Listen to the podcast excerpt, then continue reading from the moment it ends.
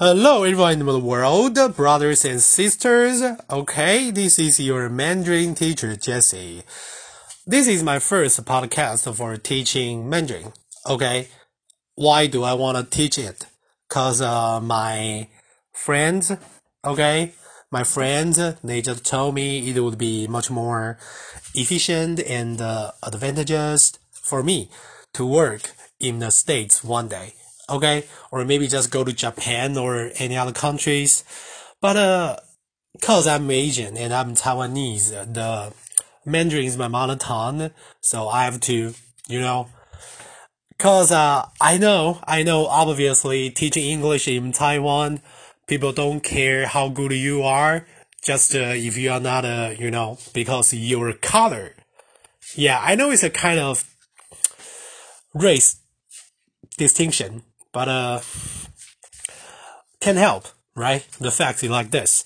So my friend told me like, uh, hey Jay, uh, you got really nice uh, speaking and understanding of English, right?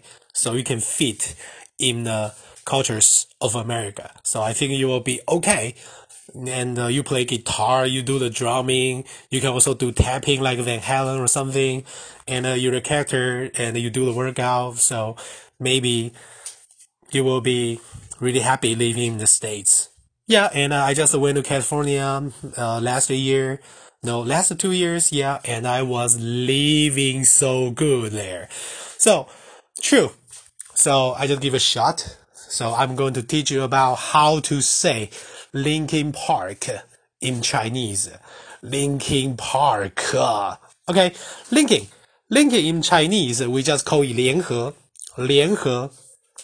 联合 also means uh, unite, unite. Okay, I'm going to unite her enemy to attack him. Okay, unite. You also called 联合 too. And uh, the 公园 park, park, park. We just call it 公园 is super easy, right?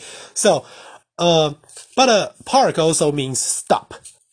Maybe stop your vehicle. You you try to park your uh, motorcycle and your car in the parking space, right? So I will just say if I if I if I'm going to say I'm going to park my motorcycle, okay, in the supermarket, okay, I'm going to park my motorcycle. I will say 我要去 I'm going to, I'm going to, okay. Then with the verb 停 park, park. 我的摩托车，我的 just means my, my 摩托车 motorcycle or you can also call it scooter.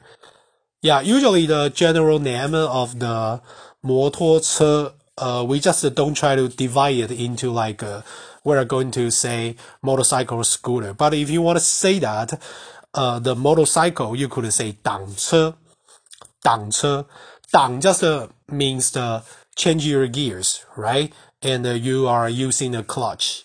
So 挡车 is motorcycle and the scooter is a yeah, it's a scooter. Okay, that's super easy. I'm going to teach. No, ah, I'm going to park my motorcycle. Okay, yeah, 我要去停我的摩托车. I am going to park my motorcycle.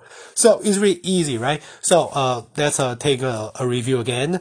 连 Linkin Park, Linkin Park, Linkin 联合 Park 公园，so Linkin Park we just call it 联合公园，and uh, the scooter, scooter, okay, I say scooter，摩托车，摩托车，motorcycle, motorcycle, okay, with the clutch we also call it 挡车，挡车，or 摩托车 is also okay, depends what you want to talk about. So yeah, I'm going to teach right now and uh, I'm undressed. So yeah, they will be in hurry. So I'm going to just see you.